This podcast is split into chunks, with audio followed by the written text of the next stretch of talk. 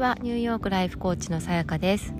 えーと、今ですね、あのガバナーズアイランドというところに来ていて、えー、のどかなちょっと外のですねあのとっても天気が良くてあの小鳥が少し鳴いてるのが聞こえるかな？と思うんですけどあのそんなところで、えーと、収録をしているので今日もちょっと外の音が聞こえるかもしれませんがご了承ください。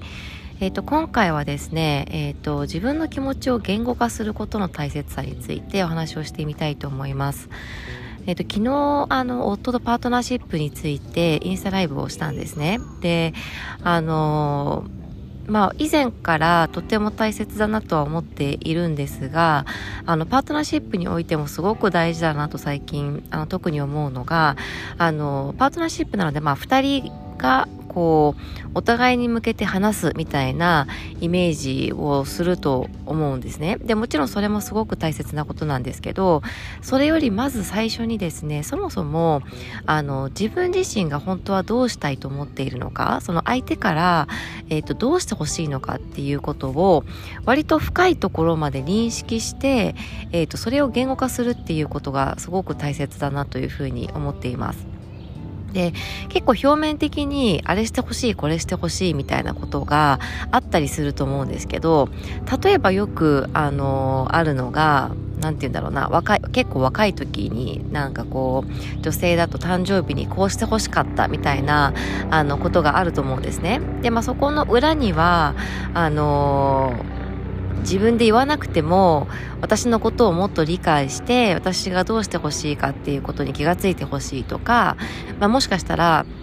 その自分がえーと、所属しているグループのお友達がみんなこうやって彼氏にお祝いしてもらってるから私もしてほしいとかこういろんな同じやってほしいでもその背景にさらにいろんな、あのー、心の声っていうのが隠れてたりするわけですよね。だからそこを理解せずに周りの周りのどうしてほしいっていうところだけを全て状況的にうまくキャッチするって、まあ、かなり難しいのでその根底にあるやっぱり欲求っていうのをまず自分が理解するっていうこと。でそれをあのできれば相手に伝えるっていうことがあのとても大切かなというふうに思います。で多分自分で理解することによってあなんか私こうしてほしいと思ってたけど実際は高校が満たされてないからそう思うんだとかそういうところに気づけると意外とあの手放せる感情っていうのもあったりするんですよね。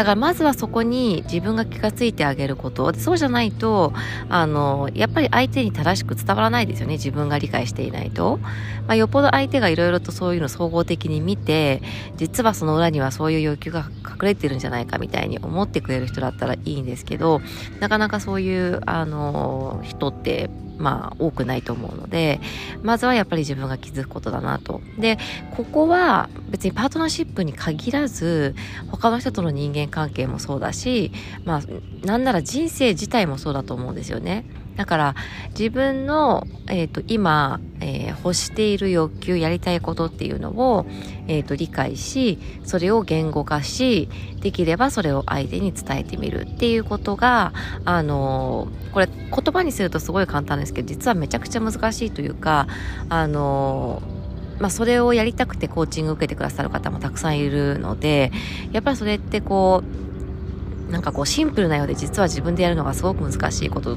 かもしれないんですけどでもやっぱりコツだと思うんですよ。考え方とか思考の癖とかなので。そこをうまくあの理解してい、えー、くっていうことが本当に人生のありとあらゆるものにおいて、えー、大事だなと。すいません。ヘリコプターが 通って聞こえてるから大丈夫かな。ちょっと通り過ぎるまで待とか。またなんか2つ2機来ちゃったな。はい。まあそういうことです。あのー、自分のことを自分の要求を知るということとそれを言語化すること。で、えっと、その時点でもう自分自身も多分結構満たされる度合いが変わってきたりあの取る選択が変わってきたりするんですけどそれでさらにパートナーシップの改善っていう面において言うと相手に伝えるっていうこと。これできれば相手も同じようにやってもらえるのが一番いいと思うんですけどね